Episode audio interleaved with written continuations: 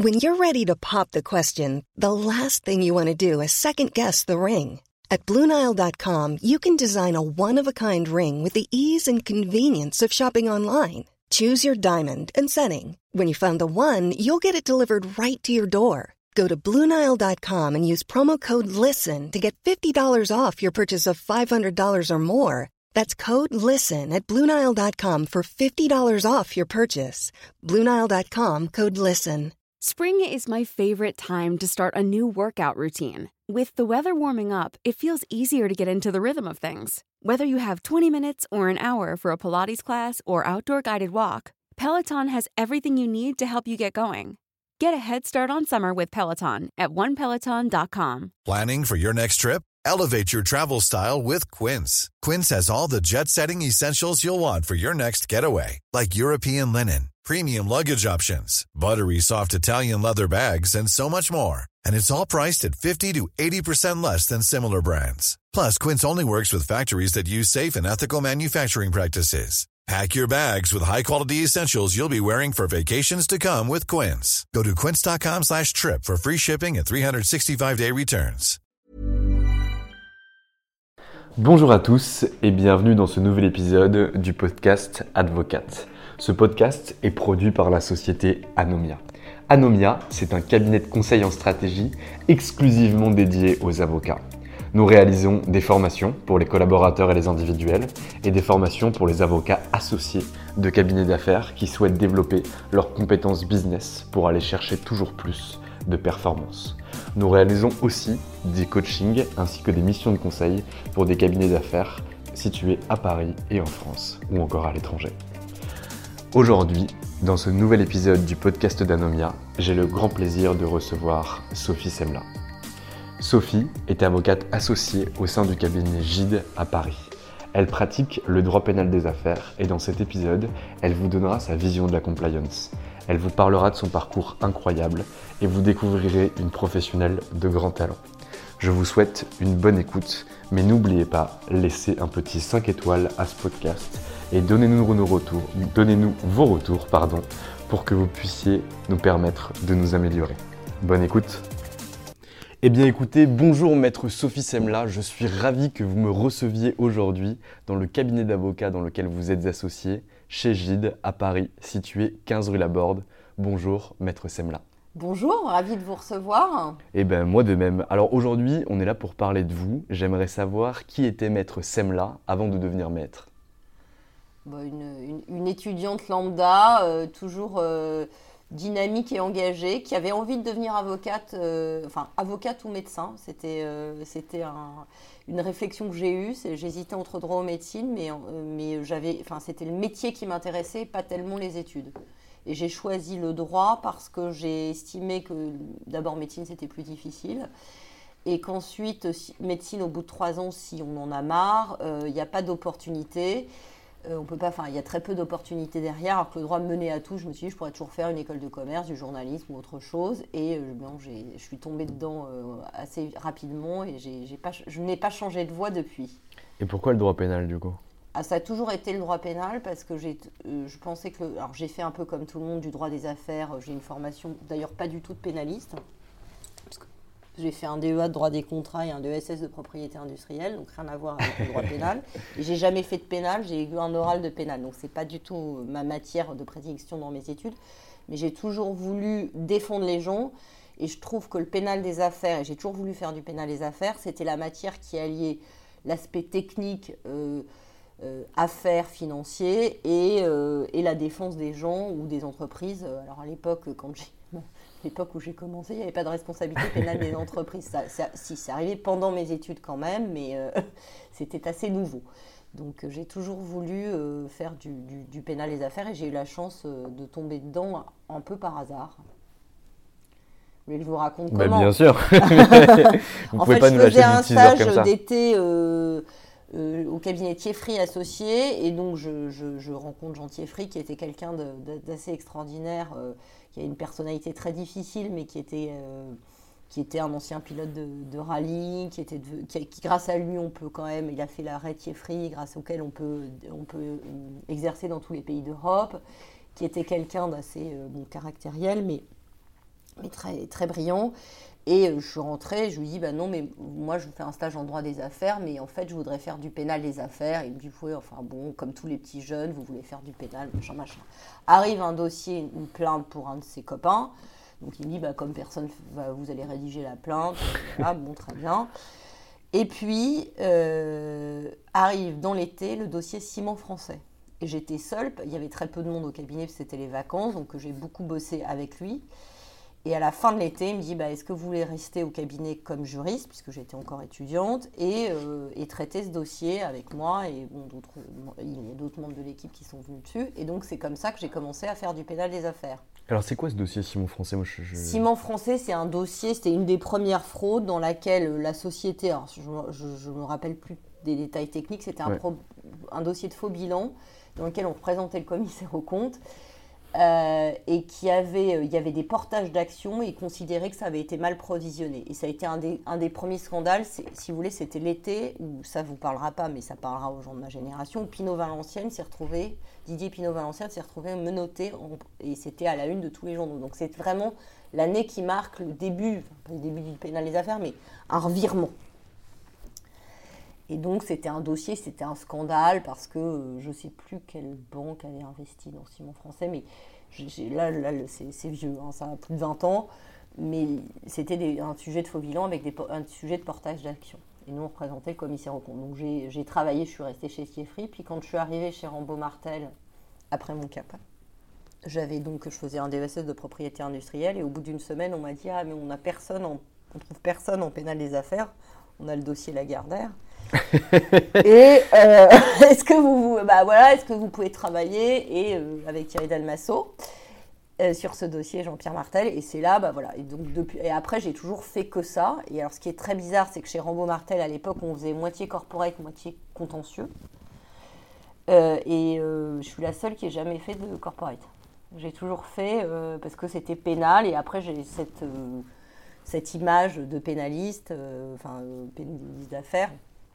Et donc c'est comme ça que j'ai commencé. J'ai eu la chance de travailler sur des dossiers euh, assez euh, de place et les premiers, enfin euh, Simon, Français, la, la, Gardère, Urbagraco, toutes les, tous les marchés publics d'Île-de-France, tous ces dossiers-là. Donc c'était c'était super. Et après je suis partie aux États-Unis. Et alors du coup, donc, on, va, on va revenir sur votre expérience aux États-Unis a posteriori, mais une fois que vous prêtez serment et que vous devenez avocate, que vous avez votre CAPA en poche, vous allez travailler en première collaboration chez Rambo Martel. Et comment ça se passe quand vous arrivez? C'est quoi les premières missions qu'on vous donne? C'est quoi votre travail d'avocate et de jeune avocate? Bah, à l'époque, on nous envoyait quand même assez. C'était, je pense qu'il y avait beaucoup moins de hiérarchie qu'aujourd'hui. On était beaucoup, on était beaucoup moins nombreux. Moi, j'étais en plus Thierry Damlasso, j'étais sa première collaboratrice, donc euh, il était, enfin, un jeune associé. Euh, Jean-François Rambaud partait, qui lui laissait ses dossiers. Donc, euh, donc j'avais beaucoup de liberté. On traitait beaucoup de dossiers, puis on nous envoyait à l'abattoir. On m'envoyait à des audiences en me disant bah voilà, tu demandes un renvoi. Si tu l'as pas, euh, tu plaides. Ah oui, d'accord. et vous arrivez, vous avez. C'est pas comme aujourd'hui, on n'avait pas fait non plus des stages. Enfin, moi, j'ai plaidé devant le greffier qui me dit non, mais le président, il est là-bas. Euh, ça, personne ne vous le dira, mais on l'a tous. Et moi, je me rappelle, j'avais les mains tellement moites qu'il y avait les codes de papier à l'époque, il y avait les codes de plaidoirie, il y avait mes mains tatouées sur le dossier. Quoi. Mais c'est quelque chose, bon, personne ne vous le dira, mais c'est la mm. réalité. On, était mort de trouille, on nous envoyait un peu. Euh, euh, on était beaucoup plus, je dirais, Responsabilisé. Responsabilisé et on nous laissait un peu nous débrouiller. C'était un peu ça. Donc, dans les dossiers, bon, on faisait des recherches, on rédigeait des conclusions, enfin, un travail d'avocat normal. Mais c'est vrai qu'on nous envoyait plus. Moi, j'enverrais pas un jeune collaborateur comme on m'a envoyé à certaines audiences. Parce qu'aujourd'hui, euh, d'abord, il y a plus de, de, compétition. Enfin, je pense que quand. Euh, à l'époque, si vous voulez, vous rentriez chez Rambo Martel, si vous restiez, parce qu'en revanche, ça, les gens restaient pas, hein, ça partait. Enfin, il y avait beaucoup, beaucoup, beaucoup de, sélections. Ils écrémaient ou c'est Ils écrémaient, oui. Et, euh, et vous étiez bon. Euh, au bout de quelques années, vous deveniez associé et les dossiers arrivaient par fax à l'époque. Hein. C'était quand même, il y avait quelques cabinets euh, comme ça de place. les dossiers tombaient tout seuls. Il n'y avait pas du tout cette, pas les cabinets anglo-saxons encore ou très peu. Euh, et il n'y avait pas de, compétition comme il y a aujourd'hui. On était beaucoup moins nombreux. Euh, on dirait que j'ai 100 ans quand je vous dis ça. Mais, euh, mais c'était il y a 20 ans, ouais. Non, mais de toute façon, depuis 2010, on a augmenté de 36%, donc je pense qu'il y a 20 ans, les, les Ouais, on était, étaient huit- beaucoup on moins était oui, 8000, je crois, avocats. Ouais, et, euh, 32 aujourd'hui, Voilà, dernier donc, recensement. forcément, et, et puis il y a plein de cabinets qui sont apparus. Mm. À l'époque, bon, il y avait Janté, Rambaud Martel, Gide, Darrois, c'était même pas très connu, euh, Badinter, Bredin. C'était pas, euh, voilà, c'était, euh, mais c'est vrai que ça a beaucoup, beaucoup évolué. Et donc, du coup, vous faites votre première collaboration là-bas, vous restez combien de temps avant de partir aux États-Unis? Je reste un an et demi, alors parce que moi j'avais toujours eu le, le souhait, un rêve vraiment de, de jeune fille, de partir à New York et d'étudier à NYU. C'était, euh, en fait, je suis allée à New York un peu par hasard. Enfin, mon père travaillait là-bas et, et donc je me retrouvais la journée à me balader. Enfin, je suis allée le voir une semaine et, j'ai vu NYU. J'ai dit, moi, je vais étudier là-bas. C'était vraiment mon rêve de, petite fille et pour des raisons, j'avais pas envoyé mon dossier euh, pour des raisons personnelles parce que je vivais avec quelqu'un et donc, bon, voilà. L'amour. L'amour. et puis un jour, euh, j'avais vraiment envie de partir. Ça, ça- ça- voilà, envie que je m'entendais moyen- moins bien avec mon compagnon, on va dire ça comme ça. J'ai envoyé mon dossier et puis euh, j'avais un peu oublié le dossier. Parce que, euh, bon, j'ai envoyé ça, vous envoyez ça en janvier, vous attendez les résultats. Et j'ai un appel de NYU au mois de juillet en me disant, mais attendez, on a votre dossier, vous êtes euh, sur liste d'attente, enfin, vous êtes prise, mais vous êtes sur liste d'attente parce qu'on n'a toujours pas votre TOEFL. On était au mois de juin, enfin, Mm. c'était en juin.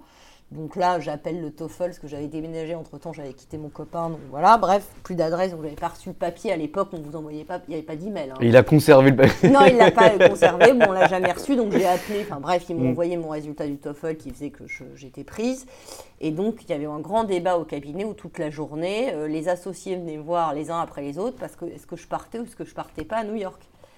Et euh, on m'a dit, euh, d'ailleurs, certains, euh, c'est enfin, Jean-Pierre Martel, mais pourquoi vous partez Euh, Si vous voulez apprendre l'anglais, vous pouvez prendre des cours. euh, et puis ça sert à rien, vous n'avez pas besoin de vous mettre une peau d'âne sur le dos, vous avez déjà plein de diplômes. Euh, vous avez toutes les chances. Il m'a dit, vous avez toutes les chances de devenir associé. D'ailleurs, il m'a fait associé quelques années après. Et eh bien, je lui dis oui, mais en fait, j'avais quand même envie de partir à New York. voilà, donc je suis partie, un peu, donc un peu mal organisée, pas préparée, mais j'ai pas forcément très bien géré parce que j'aurais sans doute pu trouver euh, par Rambaud Martel un job là-bas, mais j'ai pas géré ça. Enfin, ça a été un peu au dernier moment, euh, vraiment au dernier moment. Ils n'étaient pas très contents que je parte, parce que j'ai un peu, faut dire, un peu laissé en plan. Mais euh, je suis très contente d'être partie à New York quand même. Et alors, du coup, vous faites quoi pendant cette année à NYU et J'étudie, bah, à NOI, vous arrivez, euh, à l'époque, euh, on parlait quand même pas du tout anglais hein, euh, au bureau, Mm. enfin, on- voilà. Donc je me suis retrouvée, vous comprenez rien, enfin, vous arrivez, le système est complètement différent, vous avez des décisions qui font euh, 50 pages, euh, et euh, le premier semestre, c'est un enfer, vous avez fait votre prêt, euh, alors moi j'ai eu le- la bourse du barreau, mais enfin, c'est quand même un prêt où, voilà, vous, vous empruntez 50 000, euh, Mm. à l'époque, c'était des francs, oui, c'est des francs, ou 100 000 francs, je sais plus combien j'ai emprunté. Maintenant c'est en euros. Hein. Voilà, en je ne sais plus combien. Bon, bref. Donc, vous avez une pression maximum Mm. et vous vous retrouvez euh, là, on comprenant rien. Vous, vous bossiez, vous vous retrouvez assis à écouter des gens qui parlent. Voilà, donc c'est assez- il y a beaucoup. Le premier semestre, ça a été un peu l'enfer. c'est un peu dur. Et une fois que vous avez compris qu'il y a un petit manuel qui sont des notebooks, enfin qui sont l'équivalent des Dalloz, euh, des et qu'en fait il y a des résumés de tous les arrêts qui s'appellent Emmanuels, euh, et, you pay the fees you get a B, et euh, c'est-à-dire qu'en fait euh, si vous êtes sûr d'avoir un B à la fin si vous bossez, mais la pression se relâche et là c'est beaucoup beaucoup plus sympa. Et là vous commencez à profiter de la vie, bah, une communauté internationale. C'est pas tellement au plan juridique que c'est intéressant d'études. Bon, j'ai appris des choses que j'ai oubliées d'ailleurs, mais c'est plus au niveau de, de rencontrer des gens de tous les pays du monde. C'est super international, c'est génial. euh, et puis vous faites des expériences. Enfin, j'ai partagé mon appartement avec une chinoise et une canadienne. Alors j'ai voilà, j'ai vu qu'on n'avait pas forcément les mêmes critères d'hygiène que les Chinois, c'est un sujet. Après avec une brésilienne, alors là j'ai découvert la caipirinha, euh, le Brésil. Je suis d'ailleurs allée la voir, euh, voilà. Et c'est humainement c'était une expérience extraordinaire. Et en sachant que vous retournez à Paris, euh, vous, vous êtes à la job fair, tout le, monde, tout le monde vous fait la cour pour rentrer à Paris. Alors là, ma grande déception, de New York, c'est euh, l'absence de rêve américain. C'est-à-dire que j'étais à NYU, qui était la troisième fac des États-Unis. Je venais quand même d'un super cabinet à Paris, j'avais euh, travaillé. Et j'ai pas eu, mais même pas un entretien. Ah ouais? Ouais, même pas un entretien pour un Pourquoi job. Et parce que tous les cabinets américains, à l'époque, vous recrutez à Paris, vous étiez payé trois fois moins cher, parce que les, les- les salaires n'étaient pas du tout les mêmes, avec Mm. le dollar et le franc. hein. Et euh, quand vous faites du contentieux, bah, c'est pas les, les, les gens qui faisaient du taxe. Et les Brésiliens, c'était aussi par nationalité. Ils cherchaient des Brazilian Death. Donc tous les Brésiliens étaient recrutés, pas les Français. Donc moi, je n'ai pas trouvé de boulot euh, aux États-Unis. Donc Est-ce que c'était une possibilité que vous vous étiez laissé de dire, en fait, voilà, j'ai fait mes études à NYU pendant une année, je vais continuer euh, un petit peu à bosser à New York Oui, si moi j'aurais aimé rester 2-3 ans pour, pour voir la pratique et en pénal, mais en pénal, alors personne ne voulait me prendre parce que d'abord je parlais quand même Mm. moins bien l'anglais qu'un américain, euh, c'est toujours le cas, j'ai toujours un accent français. Euh, et j'avais, euh, j'étais beaucoup plus rentable à Paris où j'étais, j'avais bossé euh, dans un cabinet français en plus pour eux qui était, c'est l'époque où les cabinets américains commençaient à s'implanter, donc qui avait une, enfin une certaine, qui avait une grosse notoriété en contentieux. Donc euh, j'avais plein d'offres dans tous les cabinets. Enfin, c'était vraiment à job fair, vous êtes super chassé, Mm. c'est, vraiment euh, formidable. Et, euh, et donc là, euh, j'ai, j'étais très très très déçue parce que moi je pensais que le rêve américain, bah ça y est, je suis dans le top. je suis Dans le Mm. top 10 des universités. euh, J'ai rejoint la Ivy League. Et, tout. et, euh, et non, pas de job, donc grosse déception. Et en fait, j'ai trouvé un job après chez Texaco, mais j'étais déjà rentrée à Paris. euh, euh, et, euh, voilà, je vais pas regretter. Pas de, euh, pas de retour derrière euh, Non, pas de retour Mm. en arrière. Ok, et du coup, vous revenez à Paris, vous allez bosser dans quel cabinet? Alors, je suis allée chez Stib, qui est devenu la TAM, mais euh, j'ai pas du tout aimé parce qu'en fait, euh, je me suis dit, bon, bah, je- comme maintenant j'ai un truc international, je vais pas revenir dans un cabinet de pénal des affaires, je vais faire un, un- quelque chose de plus. euh, Et j'ai étudié à NYU, ce qui est intéressant, c'est que déjà j'ai étudié sur le FCPA, j'avais un cours qui s'appelle Corruption Control. Où il n'y avait pas une décision, il faut quand même le savoir. Donc on est en 99, il n'y avait pas une décision rendue sur le FCPA. J'ai fait un mémoire sur la convention OCDE sur la lutte contre la corruption internationale. Mais ce qui à l'époque était un sujet complètement novateur. Et j'expliquais, ce qui est assez drôle, qu'en France, on était beaucoup plus avancé qu'aux États-Unis, puisque nous, on avait condamné la corruption internationale sur le terrain de l'abus de biens sociaux dans l'affaire Elf.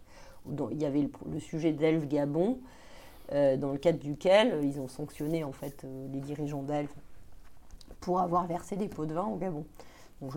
C'est marrant. Enfin, Mm. Pour la petite histoire, ça me revient. C'est c'est quand même quelque chose aujourd'hui euh, qui serait. Il n'y avait pas de FCPA, il n'y avait pas de compliance, il n'y avait pas de ça. Donc je vais chez Steve, je ne me plais pas du tout. En plus, c'est le moment où je travaille au département droit euh, euh, contentieux, mais qui faisait beaucoup de contentieux informatique. Donc c'était toujours les mêmes dossiers. Et surtout, il y a eu le bug de l'an 2000 qui n'a pas eu lieu. Donc on a bossé pendant trois mois là-dessus. Et à un moment donné, j'ai dit non, je ne peux pas rester là. J'étais très euh, déprimée. Et en fait, c'est une associée de chez, euh, de chez qui m'a dit Mais il faut absolument que vous êtes faite pour le pénal, il faut que vous alliez chez mon copain Guy Danet.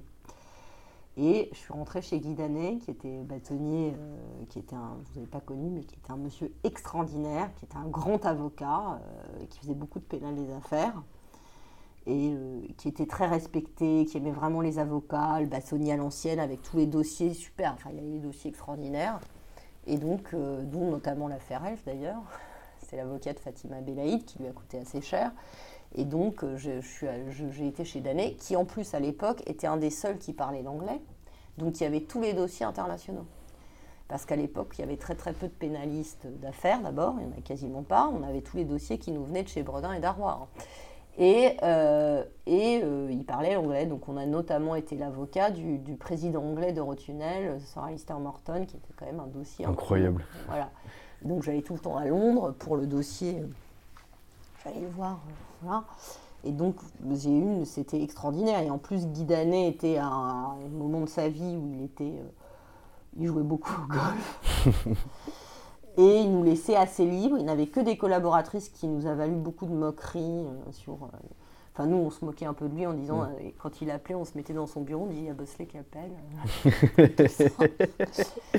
Et euh, on nous disait, c'était les pin-up du bâtonnier, on Mm. se- voilà, ça nous a pas voulu. Et puis non, ils nous envoyaient un peu, alors là, pour le coup, euh, à des réunions, vous vous retrouvez qu'avec des ténors du barreau, et il y a vous euh, qui avez 25 ans, bonjour, alors. euh, donc il faut, vous apprenez très vite à en placer une et plutôt intelligente si vous voulez pas vous faire massacrer parce que vous passez vraiment pour, pour, pas pour, pour la Vous avez des anecdotes sympas ou pas là-dessus? Oui, bah non, mais souvent on a des, des sujets. euh, c'est vrai qu'on vous regarde en disant euh, voilà, euh, petite jeune, qu'est-ce qu'elle fait là Guy, Guy t'abuses, t'aurais pu venir, parce qu'en plus il était pas toujours. Me dit mais non, mais Sophie va très bien. Non, y a- oui, il y a du. C'était, c'était pas toujours très agréable, on va dire ça comme ça. Ok. Certains, confrères sont plus ou moins que d'autres, et certains vous méprisent assez vite. Mais bon, après, vous, vous- avec l'habitude, vous prenez du galon. Parce qu'ils voient comment vous travaillez et la façon dont ça se passe. Mais c'est quand même un milieu qui était déjà, euh, qui l'est toujours d'ailleurs, qui était assez macho. Ça malheureusement pas hyper évolué. Ouais. Et donc du coup, est-ce que vous avez vu un petit peu, est-ce que vous avez quand même bossé immédiatement avec des ténors, vous avez été mis en avant, vous avez été poussé à la responsabilisation, puisque en fait, que ce soit chez Martel ou que ce soit euh, chez Guy Danet, derrière finalement, on vous envoyait entre gros guillemets au casse-pipe, ce qui vous a permis de progresser extrêmement vite et derrière de vous asseoir à la table de, de- de- grands ténors du barreau. Est-ce que vous avez vu du coup le marché un petit peu se structurer des pénalistes d'affaires? Oui, parce que c'était l'époque où euh, Messner a monté son cabinet. Donc au début, il était euh, avec un collaborateur, puis on a vu que le cabinet grossissait. Ensuite, on a vu que les cabinets d'affaires gardaient leurs dossiers, alors qu'ils nous envoyaient les dossiers. Et puis on a vu les cabinets américains, euh, enfin les c'est anglais d'abord, hein, s'installer et commencer à recruter euh, dans des cabinets français traditionnels, hein, beaucoup chez Gilles d'ailleurs. et, euh, et à créer des équipes de pénal des affaires. Oui, ça, on l'a vu euh, se, se multiplier. Puis en même temps, les pénalistes qui devenaient pénalistes d'affaires. Ça a été le cas notamment de Jean-Yves Le Borgne. Oui, Spinner, moi j'ai le souvenir de Mm. Francis Spinner, avec qui Danet avait plaidé d'ailleurs aux assises. Euh, des, des- des gens comme ça, même Hervé Tébim, euh, enfin, tous ces gens euh, qui sont devenus, euh, qui étaient historiquement pénalistes et qui sont devenus pénalistes d'affaires, qu'on commençait à avoir dans les dossiers. Et donc vous restez combien de temps chez Maître Guy Danet? Bah, jusqu'à ce qu'il meure. D'accord. jusqu'à sa mort, malheureusement. Mais euh, voilà, il est mort un peu soudainement. mais, euh, Ok. Et là, euh, bah, ça a été un peu dur quand il est mort. Je me suis retrouvée. euh, je me suis associée avec quelqu'un avec qui ça s'est très mal passé, qui était malhonnête. Je suis restée trois mois. Enfin, j'ai vu que, que la personne était malhonnête. Donc, je suis partie et je me suis retrouvée chez Ayash Salama. Mm. Où, en en fait, un de mes amis, euh, Olivier Torgeman, m'a dit bah, écoute, viens, on a, il y a Michel Ayash en contentieux, viens renforcer l'équipe. Et ça l'a pas fait parce que c'était pas un cabinet de, de, de- de contentieux, ils étaient un cabinet vraiment d'affaires, bon, très, euh, très et il n'y avait pas de, véritablement de dynamique pour le contentieux et surtout le pénal des affaires, il n'y avait personne. Donc moi j'ai récupéré, j'ai gardé les clients que j'avais chez Danet parce que j'avais un deal avec eux où j'avais quand même j'apportais mes clients parce que j'ai gardé les dossiers que j'avais chez Danet. Et, euh, et puis, euh, bon, je ne suis pas restée. Auric, Auric Rambaud-Martel m'a rappelé en me disant bah, Thierry, qui était mon boss, est parti. Est-ce que tu veux revenir? On n'a plus personne en pénal. Et c'est là où je me suis. Donc, je suis retournée chez Auric Rambaud-Martel. Euh, C'était en quelle année ça du coup? C'était en 2012. D'accord. Donc en même temps que Sam Golchani et... Ouais, euh, ça- bah, ils a- la fusion, juste après la fusion, Sam, Sam, il venait de chez Auric et Ouais. voilà. Euh, et, euh, et là, euh, bah, j'ai beaucoup travaillé. euh, je suis devenue associée assez vite. Jean-Pierre Martel m'a fait associer. Et puis après, euh, comme beaucoup d'associés de Jean-Pierre, je ne suis pas restée parce que euh, ça a été compliqué de tuer le père. Il prenait beaucoup de place bah, il voulait pas de. Oui, il a- Mm. vous devenez associé, on vous supprime tous vos dossiers, alors que et vous vous retrouvez dans un cabinet américain où vous n'avez pas forcément euh, le chiffre d'affaires euh, qui va derrière parce que vous, avez, vous êtes jeune associé, vous avez 35 ans, vous êtes en equity dans un cabinet américain, ça a été un peu un moment. Euh, voilà. euh, Et comment ça se passe? Ça, ça m'intéresse. En, en fait, vous vous êtes dans des cabinets où derrière, vous fonctionnez de façon assez artisanale. Vous rentrez quand même dans un cabinet qui est assez structuré post-fusion, parce que c'est quand même un cabinet américain. Vous êtes nommé associé par Jean-Pierre Martel, qui vous coupe tous vos dossiers, où vous êtes en rémunération majoritaire en Hit What You Kill. Et derrière, comment vous vous sentez? Ah bah horrible, moi j'ai vécu un enfer. Ça a été bah, comme beaucoup de mes jeunes, mes copains hein, qui Ouais. venaient de chez Rambo Martel. C'est-à-dire que d'ailleurs tous on est partis entre 2000. euh, euh, non, c'était pas 2012, je dis n'importe quoi. Je suis rentrée en 2007 chez Rambo. Non, je oui, je me suis trompée de date. Je suis rentrée en Pas de souci. 2007, 2006. de- Oui, 2006 ou 2007, enfin peu importe. Et je suis partie en 2012. Et là, à l'époque, c'est tout le monde se barre, toute l'équipe, tous les, tous, les, tous les jeunes associés, Arnaud Larousse, Patrick Patrizio, Bruno Richard, Bertrand de Lafaille, Dominique Borde, on part tous. Tous. Donc, euh, parce que c'était horrible. Et moi, j'ai été mais vraiment euh, très mal. D'ailleurs, j'ai fait un cancer en sortant de chirurgie. Trois mois après, j'ai eu un cancer. Euh, Il y a une grosse, grosse pression. C'était horrible. J'allais me travailler la boule dans le ventre parce que justement, vous voyez les chiffres, les trucs et vous n'avez pas le niveau. Mais il y avait un problème structurel, c'est-à-dire qu'ils vous mettent en equity à un niveau que vous ne pouvez de toute façon pas assumer. Parce que vous- je prétendais pas avoir le chiffre d'affaires de quelques millions de dollars. euh, non, je, je- des jeunes associés, j'avais besoin de me construire. Je- et je n'avais pas besoin de cette rémunération. Alors moi, à la différence de certains de mes camarades, c'est que j'ai bien géré l'aspect financier en me disant je place la moitié de ce que je gagne en plus parce que euh, sans ça, je, je suis par, par ces problématiques d'argent. Ce qui n'a pas été le cas. Et moi, j'ai des copains qui ont dû vendre leur appart, qui se sont retrouvés dans des situations compliquées euh, personnelles à cause de ça. Mais pourquoi du coup? Bah, parce qu'ils changeaient de cabinet, on les payait moins. D'accord, ok, très clair. Et du coup, vous ne pouvez plus rembourser les mensualités, Voilà, les donc, du coup, prêts, etc. il va expliquer à votre femme que vous devez euh, voilà, changer. Alors je dis aussi, bon, c'était peut-être pas raisonnable d'avoir un 200 mètres carrés à 35 ans. Il y a un moment, il faut, garder raison garder. Alors, je sais que les avocats sont brillants et, et ils gagnent beaucoup d'argent, mais Et donc, du coup, en 2012, vous partez de chez Auric, parce que derrière, bah, vous vous rendez compte que c'est pas un cabinet qui est fait pour vous. Et vous, vous allez où? Alors, je vais chez Inan Blakey, qui est un cabinet canadien. J'ai pas forcément fait le bon choix, qui était avec une équipe de gens que je connaissais bien, Jean-François Mercadier, euh, qui en fait était le, mari d'une de mes copines, et qui me dit, je voyais, voyez des périr chez Auric, il me dit, mais écoute, nous on monte un cabinet. En fait, on, fait le premier bureau international de ce cabinet canadien qui était super connu, c'est le troisième cabinet canadien. On va ouvrir des bureaux à Londres. Et toi, le pénal des affaires, parce que j'avais commencé à faire de la compliance chez Auric et tout ce qui est corruption, j'étais très engagée dans ces sujets-là sur ces sujets-là, me dit bah écoute, nous, c'est l'Afrique et tout, donc tu vas développer, tu as une activité hyper. euh, beaucoup de synergie avec la nôtre. Les Canadiens, il y a beaucoup de sociétés minières, etc. Donc super. Donc euh, une- des gens formidables, d'ailleurs, qui ont été. euh, J'ai été malade, parce qu'au bout de trois mois, je leur annonce que j'ai un cancer, c'est quand même super. Ouais.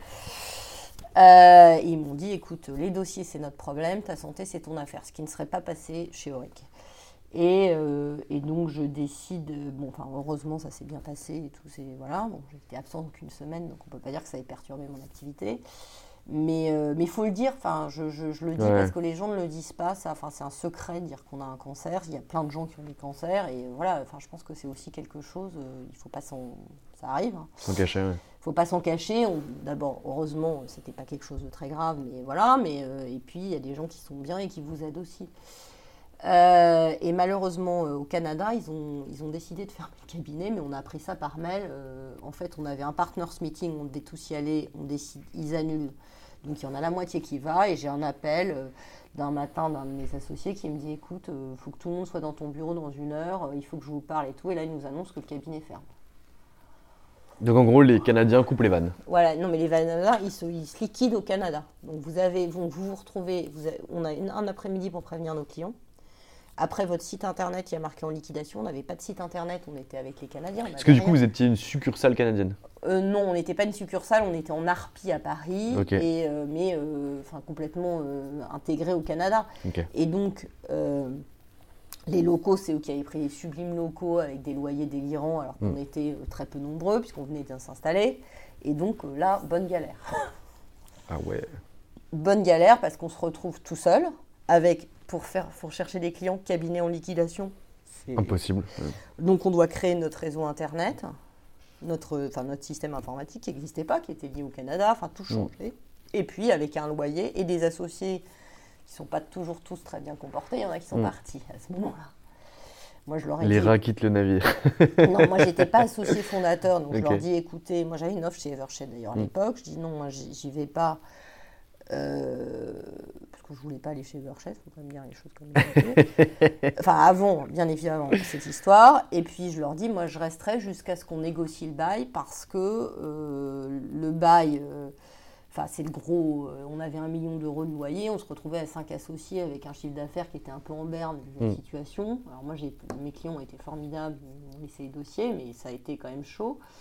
Et euh, je leur dis, bah voilà, quand on, vous pouvez sortir, euh, on peut renégocier avec le bailleur, ce qui a pris un an. Et donc après, je suis partie chez Evershed. Parce que je voulais pas rester dans un cabinet franco-français. Il se trouve qu'après, ils ont, eux, ils sont devenus des WF, mais mais euh, et je m'entends très bien avec eux d'ailleurs. On voit toujours, enfin, on se, on voit, enfin, j'ai des dossiers avec eux. On a travaillé avec quelques avocats de chez eux, ils sont très très bien. Ouais, ils sont très bien et ils sont, euh, c'est des gens humainement très très. Enfin, ce qui, a- ce qui mérite d'être salué dans cette profession, c'est pas toujours le cas. Très clair. Donc là, vous, vous faites franchement euh, preuve de loyauté, vous restez euh, fidèle finalement à vous-même et vous décidez euh, de ne pas quitter le navire lorsque celui-ci commence à prendre l'eau. Vous restez cette année-là, vous arrivez à renégocier le bail avec le bailleur en présence et derrière vous partez chez Evershed. Voilà. Donc là, on est en 2013, vous êtes chez Evershed. Euh, non, je suis en 2000. euh, non, on est plus, je suis restée plus que ça. Chez Inan, je pense que je suis partie. Chez Evershed, j'ai dû arriver. je suis restée. Non, en 2015. Ok, 2015. Donc 2015 Evershed. Voilà, où je, je crée la pratique euh, pénale qui n'existait pas. Euh, alors, ce qui est, euh, j'ai été recrutée par des gens à Londres qui sont partis, qui partent au bout d'un an. Et il n'y a pas beaucoup de synergie avec Evershed. Mais j'arrive, moi, ça marche assez bien. Donc, je commence à développer beaucoup tout ce qui est compliance, pénal des affaires, bien évidemment, et compliance aussi. Euh, mais avec une vision qui n'était pas forcément celle des cabinets anglo-saxons, parce que moi, ce que, ce que, ce que je vous ai dit en, en préliminaire, mais Redites-le. moi, je fais, je fais pas de la compliance pour, euh, pour aller vendre, mes, pour aller dénoncer mes clients derrière. Donc, euh, même si, euh, donc, moi, je le fais avec une vision, enfin, je suis avocat pénaliste génétiquement, enfin, ce que je disais, c'est Mm. mon ADN de défendre les gens, et quand je gère la compliance, d'abord, la compliance, c'est un moyen pour, de prévention, mais bon, si on vient me voir, et ce que me disent souvent mes clients, on vient vous voir vous parce que euh, on sait que vous savez gérer le problème. Et souvent d'ailleurs, ils viennent me voir plus quand il y a un problème que quand. Enfin, ils viennent aussi me voir pour la prévention, mais c'est souvent euh, euh, parce qu'ils savent que je saurais. on, sait, on sait non seulement mettre en place des choses, mais on sait aussi traiter le problème, faire l'enquête et traiter, plaider le dossier derrière en correctionnel. Ou négocier avec les Américains quand il y a des sujets pour eux. Donc, euh, donc euh, c'est- ça se passe bien, je développe beaucoup euh, chez Evershed. Alors pas du tout avec le réseau, j'avais rien qui me venait du réseau. Euh, Il y avait des sujets aussi de rémunération euh, qui étaient euh, assez. Et là, je, bon, je commence à être beaucoup chassée Mm. parce que visible sur le marché et, et euh, je suis chassée par Gide. Et Mais- puis parce que Sapin 2 aussi, non? Oui, Sapin 2, mais aussi. Oui, Sapin 2 qui a lancé le truc, mais il y avait peu de gens qui. Enfin, moi, je suis quand même en matière de corruption vraiment connue. J'étais Ouais. en dossier pétrole contre nourriture. Et puis, c'est des sujets sur lesquels j'écris depuis euh, 20 ans. Donc, c'est Ouais. pas un truc que j'ai pas découvert ça il y a une semaine quand Oui, Sapin oui. 2 est sorti. Et dans les cabinets américains, j'avais fait des enquêtes, j'avais mis en place des dispositifs de compliance parce qu'il y avait des monitors pour des filiales françaises de groupes américains. Donc c'est quelque chose que je fais avant Sapin 2. qui- Et j'avais une expérience, alors que personne n'avait vraiment cette expérience à l'époque. Enfin, très je suis tout à fait d'accord, j'avais bien compris, mais je voulais juste te dire qu'il y avait finalement votre compétence et en même temps un élément marché fort qui était un changement législatif qui permettait justement que vous soyez plus chassé que ce que vous étiez au préalable. Exactement. C'était une supposition que je faisais, Ouais, hein, ouais, pas. tout-. Non, non, tout à fait. Et puis attendez, il faut dire que j'étais beaucoup plus bankable que chez Inan, où euh, bon, euh, j'avais tenu mes clients, euh, voilà, mais j'en avais pas gagné beaucoup de nouveaux, hein, parce que c'est pas non plus très vendeur. Et puis j'avais pas d'équipe chez Inan, enfin tout, euh, du coup, parce qu'on a coupé le, un mot forcément, euh, donc euh, la vanne. euh, les gens partaient, vous ne les remplaciez pas, enfin, c'était quand même très compliqué. Donc ça se passe très bien, et là je suis sassée par Gilles, et alors c'est drôle parce que, bon, en fait, et ça s'est fait hyper vite parce que j'ai su que c'était Gilles. D'abord je connaissais Bruno Quentin parce que c'est un- c'est- on, on se connaissait, on était amis. Ensuite on avait travaillé ensemble sur des dossiers, donc Bruno Quentin qui dirige notre département contentieux pénal. Et, euh, et, et, euh, je voulais un cabinet français parce que je voyais beaucoup plus d'opposition. Enfin, je voyais comment structuraient les cabinets américains et les cabinets français et les cabinets euh, anglais. Enfin, c'était un Mm. peu ça, avec une vision qui n'était pas une vision de la défense, qui était vraiment l'idée de il faut faire des enquêtes, il faut aller négocier des DPA des, des, euh, ou des CGIP en France. Euh, comme ça, on ne sait même pas de quoi on parle et euh, on n'est pas dans une recherche de défense. Et on ne gère pas les problèmes des personnes physiques, qui est aussi un gros sujet. On le voit avec Bolloré. Moi, je l'ai Mm. toujours dit, je vous verrez les conférences que j'ai faites, j'ai toujours dit il y aura un sujet sur les personnes physiques. C'est le bon exemple. Alors, c'est un peu caricatural comme exemple, mais euh, ça pourrait toucher d'autres personnes. Donc, euh, je commençais d'ailleurs, ce qui est drôle, c'est que par exemple, je, beaucoup, je suis beaucoup intervenue avec Frédéric Perucci, et Frédéric me dit Mais comment tu t'es pas fait virer de ton cabinet avec ce que t'écris bah, Ils ne lisent pas le français. Euh, parce que euh, je pense qu'il y a une question de culture. Et c'est pas une question ce qu'on dit, oui, mais c'est les méthodes, la justice négociée, c'est pas ça.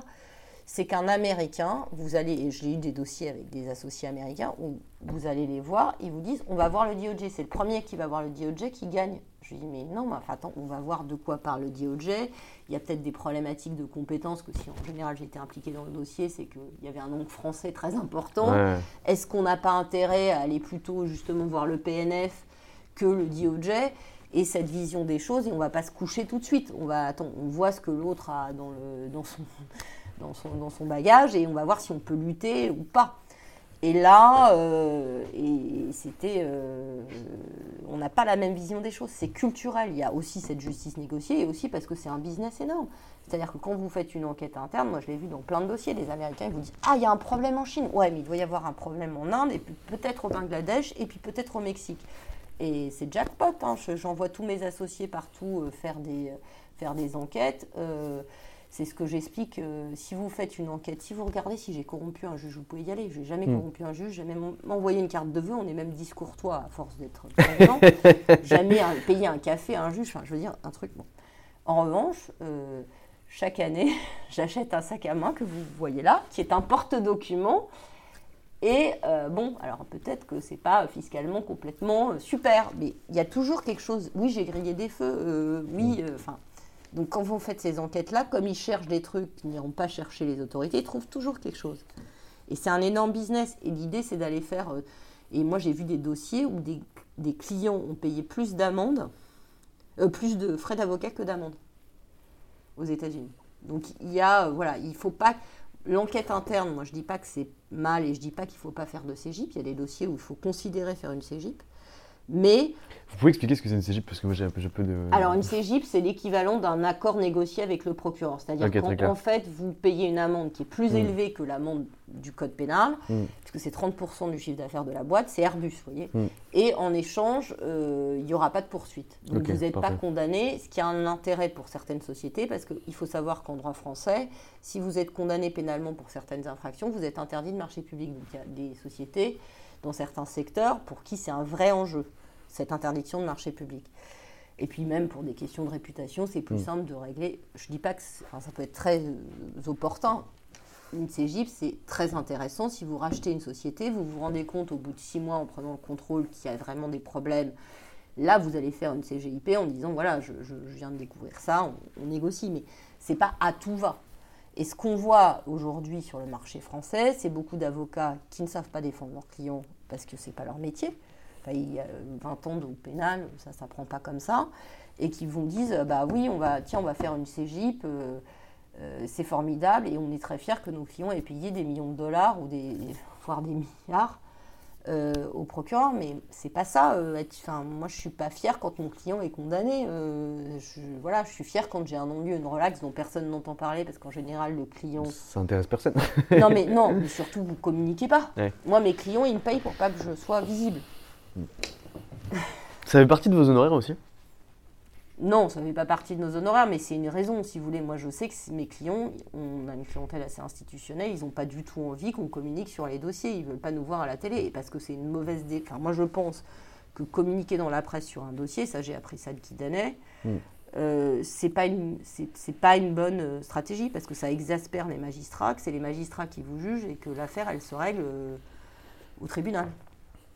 Et qu'est-ce que vous pensez des avocats qui vont commenter l'affaire d'autres avocats? C'est encore pire, non?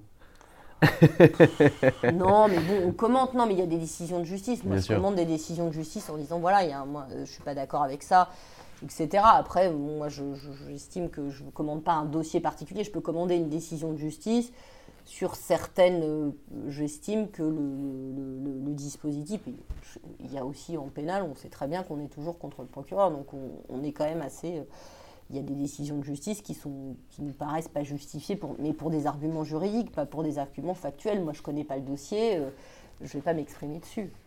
Très clair. Et donc, vous arrivez chez Gide, parce qu'on était là. Et comment ça se passe? Bah, Ça se passe bien parce que déjà, c'était bon, je connaissais des, pas mal de gens étonnamment, parce que Gide n'a pas une bonne. Enfin, moi en plus, euh, je suis une vieille, hein, donc euh, pour moi, Gide, jamais j'aurais envoyé mon CV, il n'y a pas une femme associée, gna gna gna. Bon, ça c'était il y a 25 ans, et c'est pas du tout le cas.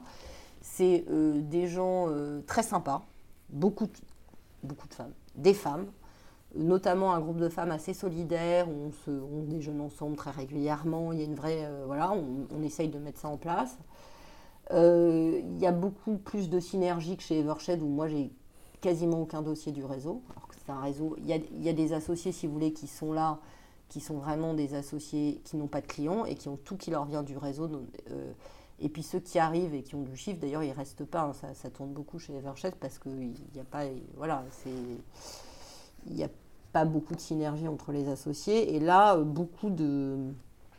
Beaucoup de. euh, bah, chez Gilles, beaucoup plus. Et puis, un besoin, une volonté de développer cette activité parce que Bruno et Jean-Philippe Ponshenry euh, euh, le faisaient, mais ils sont peut-être euh, moins marqués compliance, parce que moi j'avais commencé à être assez marketé dans ce domaine, et enquête interne.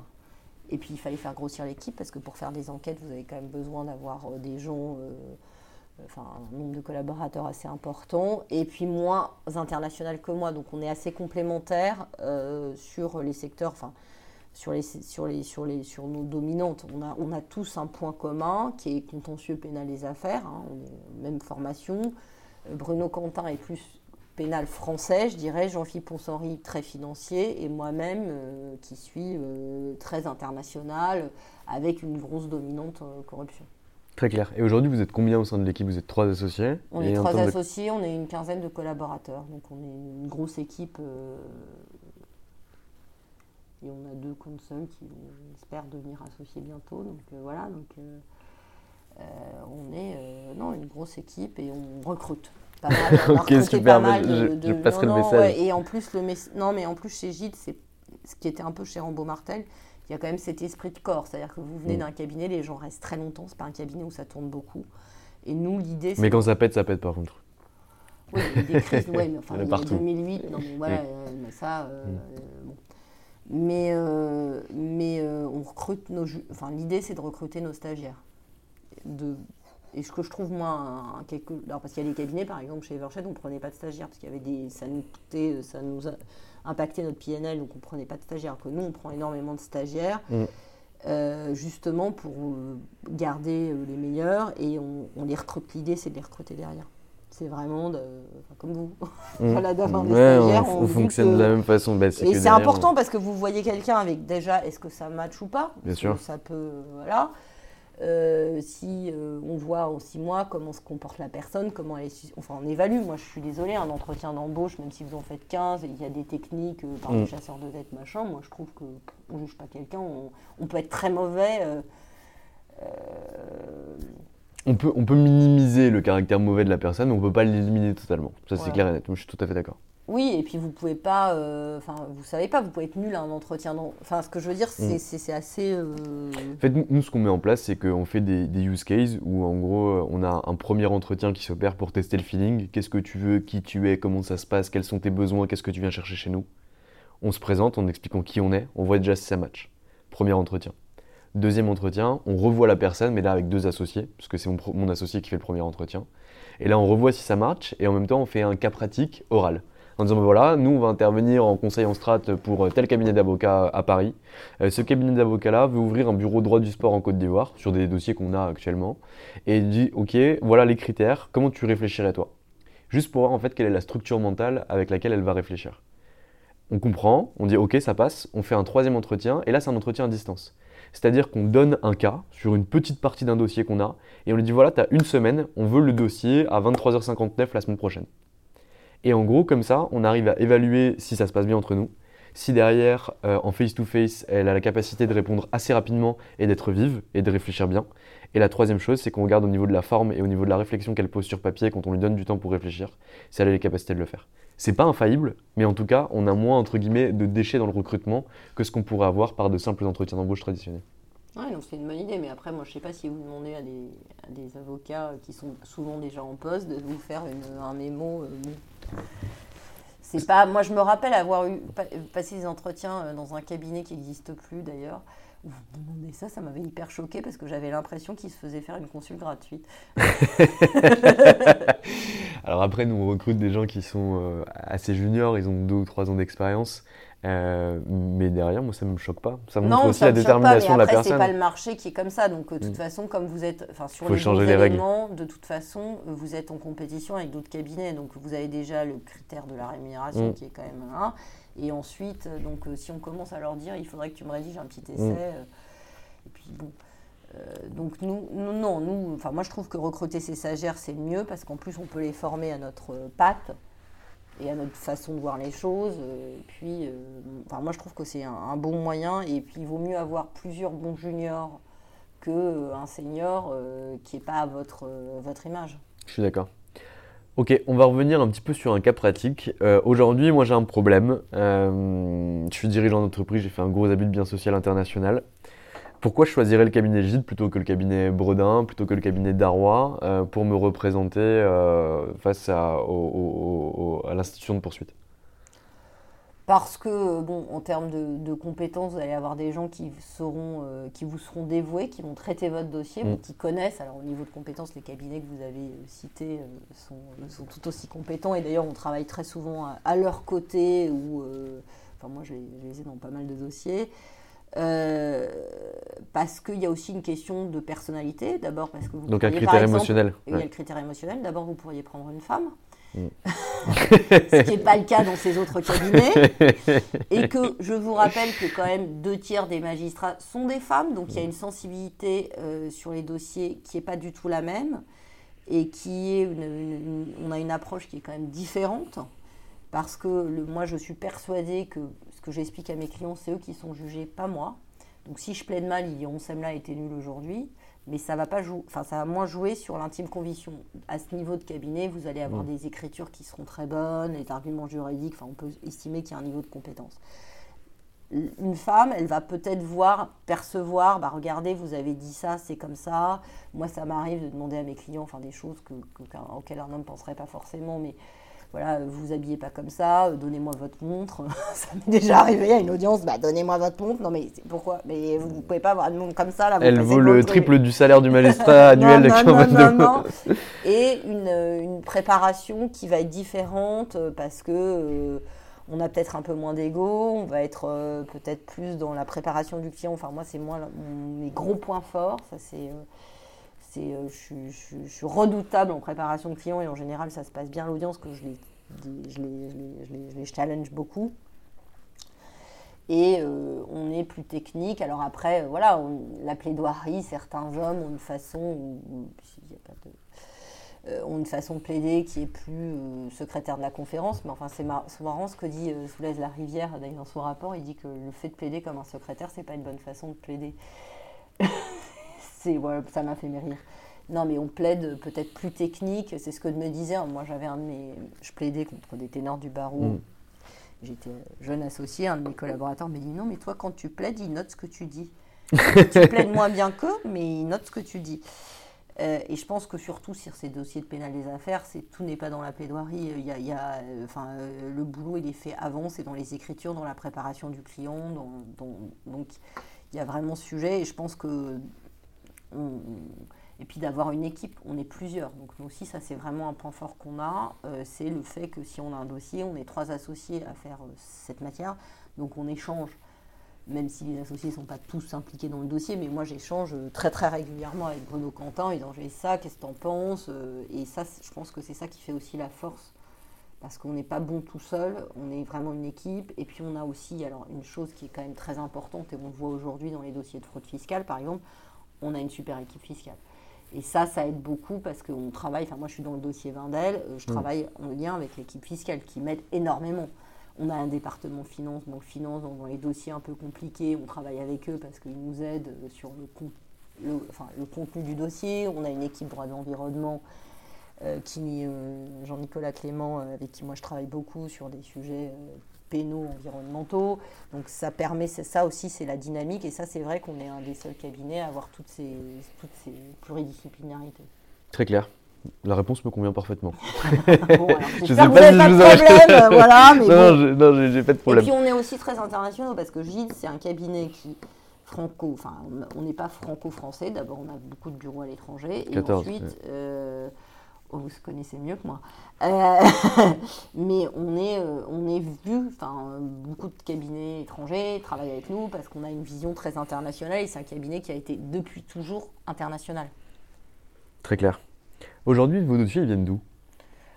Alors, mes dossiers de clients, euh, beaucoup, de- enfin, de clients, alors, euh, alors nous, c'est quand même souvent, alors, la compliance qui est un peu régulier, ça, ça vient un peu de tous les départements et dirais que, mais c'est pas ce qui fait le, Donc la vente croisée via les autres départements Voilà, mais la compliance, c'est une petite partie de notre chiffre d'affaires parce que maintenant, d'abord, les gens sont structurés avec Sapin 2, donc Mm. il y a moins de choses. Bon, il y a les contrôles AFA de nos clients, ça c'est voilà, mais ça c'est le hasard, hein, c'est la FA qui va chez eux. donc, euh, voilà. Tac, tac, tac. Ça, c'est une chose. Et sur, le, sur les dossiers d'enquête ou de pénal des affaires, il y a les clients, moi, mes clients qui m'ont toujours suivi, euh, qui me suivent. Alors, euh, Dieu merci, c'est un peu la difficulté de cette matière. Ils n'ont pas tout le temps des problèmes donc ils ne reviennent pas souvent. Euh, mais bon, il y a le bouche à oreille, etc. Il y a les confrères, les confrères étrangers et puis beaucoup qui viennent, qui viennent de l'interne. Très clair. Donc finalement, la recommandation des clients que vous avez déjà traités, la vente croisée avec euh, les autres départements en présence, euh, ce, qui font, ce qui fait votre chiffre d'affaires. Et vous nous avez parlé du chiffre d'affaires qui était bas en compliance, ou en tout cas qui était une, pas- pas- pardon, une petite partie du chiffre d'affaires euh, du département. Le département droit pénal des affaires, chez Gide, c'est combien en chiffre d'affaires? Alors, je ne peux pas vous dire. D'accord. Pas de, pas de chiffre. pas les D'accord, chiffres, pas de non, chiffre. mais parce que c'est, ouais, c'est pas. euh, Et puis c'est pas que le pénal des affaires, c'est contentieux arbitrage. Ok, donc c'est plus large que ça. C'est Ok. plus large que ça. On structure pas. On n'est pas, si vous voulez, c'est un cabinet, on est quand même en lockstep aménagé, donc on n'est pas euh, ça sur son chiffre d'affaires. Ce qui est quand même euh, très agréable et crée aussi beaucoup plus de synergie. On est tout à fait d'accord. Et c'est pour ça que la vente croisée est plus simple, entre guillemets, dans vos cabinets que dans le cabinet Evershed. Voilà, et puis vous n'avez pas de partenaire, et euh, on n'a pas ce qu'il y avait dans ces cabinets anglo-saxons, vous avez euh, le partenaire du client, donc vous avez rentré un dossier, moi je suis arrivée dans des cabinets, c'était mes clients, et euh, on m'a dit, bah non, euh, c'est le partenaire du schmoll, ça va dans sa colonne, bah non, c'est mon client, je suis venue avec. Et ça, c'est un peu le sujet. J'ai une dernière question à vous poser, maître, parce que je vous ai déjà pris un petit peu de temps. Moi, j'ai un sujet en ce moment qui, qui me- qui me taraude un peu, euh, sur lequel je réfléchis pas mal, qui est l'apport d'affaires euh, des dossiers qui sont générés par des collaborateurs vers le cabinet. Mhm. Est-ce que vous avez un avis sur cette question? Est-ce que vous avez un processus qui est mis en place chez Gide? Est-ce que vous pourriez nous en parler? Alors nous, déjà, on le note, enfin déjà, on a, quand on ouvre un dossier qui est venu d'un collaborateur, on- on- on le met. Donc sur l'origination, c'est noté. C'est noté et euh, bon, ils ont des bonus à la fin de l'année en fonction de ça. Euh, c'est pas, il n'y a pas de, de, de- de- de- Alors je vous dis que j'ai pas eu le cas, donc je sais pas Mm. exactement quelles sont les règles, mais c'est pris en compte dans le bonus. Et puis euh, c'est quelque chose qu'on incite les collaborateurs à faire et notamment. euh, alors je pourrais pas vous dire, je connais pas le, le, le process que j'ai pas eu le cas personnellement, mais en tout cas c'est pris en compte dans le bonus et c'est notamment il y a beaucoup de comptes sel, c'est pris en compte pour leur association, donc c'est quelque chose et on incite beaucoup les collaborateurs à le faire, comme on incite les collaborateurs à faire venir d'autres euh, collaborateurs. Mm. Donc ils ont quand on cherche quelqu'un, au lieu de faire une annonce, on va faire une annonce en interne et euh, ça c'est il y a une rémunération, je sais plus quel est le montant, mais enfin, c'est fixe, enfin, comme un, un apport de chasse de tête. Si on recrute la personne, ils ont un- une rémunération immédiatement. Et moi, je pense qu'il faut inciter les collaborateurs à faire, dans mon équipe, d'ailleurs, vous noterez que je cite, enfin, les articles sont toujours co-signés par mes collaborateurs, même si ils pourront vous témoigner, je les réécris beaucoup. Euh, euh, et je trouve que c'est important de les mettre en avant. Mm. Mais est-ce qu'ils sont formés pour ça? Non, Alors, pas pour écrire des articles, ça, je sais qu'ils le sont et ils le sont à vos côtés, mais en tout cas pour développer le business de votre cabinet. Bah, pff, non, c'est vrai que les avocats. Non, mais nous, on n'a pas été formés. Attendez, moi, Mm. j'arrive. Je sais, ouais. Je viens de chez Rambo Martel, les dossiers, ils arrivaient par fax. Chez Mm. Danet, un jour, le, di- le directeur juridique de L'Oréal change. Je lui dis, mais monsieur, on va l'inviter à déjeuner. Il me regarde, il me dit, non, ça m'emmerde. Allez-y vous-même. Je lui dis, non, il va croire que je le drague. Enfin, ça n'a aucun sens. Et- non, mais euh, les dossiers venaient tout seuls. Ouais. Donc, nous, on n'a jamais été formés à ça. Nous, s'il fallait être bon, et les dossiers venaient. Vous deveniez associé, c'est ce qu'on vous demandait. Aujourd'hui, on vous demande, et malheureusement, on voit des gens qui sont euh, pas toujours très bons et qui ont plus de dossiers que d'autres parce que euh, la com, euh, le truc, et c'est vrai qu'on n'est pas formé. Ça, moi, je pense que c'est quelque chose sur lesquels, effectivement, il faudrait former nos collaborateurs. Euh, et euh, bah, par, par vous, il faut passer par vous, euh, bien évidemment. Qu'est-ce que je, je- je suis heureux de vous voir, mais je suis heureux de vous Non, voir aujourd'hui, ça me fait mais Moi, plaisir. je pense qu'on a besoin de coaching euh, que les associés, mais même euh, de, Mais de ma génération. Je suis pas, je suis pas, euh, je suis pas. euh, voilà, je pense que c'est très dur. Alors moi, je m'y suis mise euh, à l'arrache parce que quand je me suis retrouvée euh, sans un dossier chez OIC, il va falloir que je me débrouille. Donc j'ai fait beaucoup de conférences. Alors en plus, une matière particulière parce que moi, je peux pas aller voir les gens. Ah bonjour, le jour où vous aurez un problème, j'ai vous euh, chaque fois que je rencontre qu'un associé me présente quelqu'un, il me dit Ah, j'espère qu'on travaillera jamais ensemble. Mm. Super, ok, mais si, mm. voilà, parce que je suis vue comme. comme le restructuring. Ouais, même peut-être pire. Ouais, mais le restructuring, il y a des fonds qui font du restructuring, vous avez une mm. clientèle quand même récurrente. Quand vous bossez pour des fonds qui font du restructuring, pour la BPI, pour des gens comme ça. Enfin, il y a quand même des. Vous bossez pour Anticor, vous aurez aussi. non, mais alors Anticor, euh, non. Alors, moi, je bosse contre Anticor. de toute façon, je ne sais pas s'ils vont avoir leur agrément, mais. Euh, mais euh, non, nous, moi, je bosse contre Anticor. Oui, il faudrait que je bosse pour Anticor. Mais bon, ça, j'aime pas. Moi, je suis avocat de la mm. défense. Je suis pas là pour euh, faire condamner les gens. Hein. Mon ADN, c'est de défendre les gens et d'éviter qu'ils soient condamnés. C'est une très bonne chose. Maître, je vous remercie pour le temps que vous m'avez accordé. J'ai passé un très très bon moment. Est-ce que vous auriez un message à faire passer, euh, soit pour vous, soit pour votre département, soit pour euh, les avocats ou futurs avocats qui nous écoutent? Bah, Je pense qu'il faut aimer ce qu'on fait il faut avoir, euh, enfin moi j'ai encore la chance de me lever le matin et me dire je suis, enfin j'ai des dossiers qui m'excitent, je me dis j'ai envie et je pense que ça c'est très important et, euh, si vous aimez pas ça, il bah, ne faut pas être avocat. Moi je pense que c'est un métier qui est très prenant et qui prend beaucoup, très stressant donc il faut euh, faut aimer ce qu'on fait, être passionné par ces dossiers. Enfin, moi, je trouve que la chance qu'on a, c'est que chaque dossier est différent, c'est des nouvelles problématiques et que c'est un métier dont je ne me lasse pas et j'espère que les jeunes avocats ne se lasseront pas. Eh bien, je l'espère aussi, maître. Je vous souhaite une excellente journée et je vous remercie pour cet entretien. Très bonne journée, au revoir. Et voilà, c'est fini pour aujourd'hui. J'espère que cet épisode vous a plu. Pour découvrir tous les contenus qu'Anomia propose, vous pouvez vous rendre sur www.anomia.fr. Vous y trouverez des vidéos, des podcasts, des articles et également nos propositions de formation et d'accompagnement dédiées aux avocats, dédiées au business des avocats. Je vous souhaite une excellente journée et n'hésitez surtout pas à nous contacter. À bientôt. Even when we're on a budget, we still deserve nice things. Quince is a place to scoop up stunning high-end goods for 50 to 80% less than similar brands. They have buttery soft cashmere sweaters starting at $50, luxurious Italian leather bags, and so much more. Plus, Quince only works with factories that use safe, ethical, and responsible manufacturing. Get the high-end goods you'll love without the high price tag with Quince.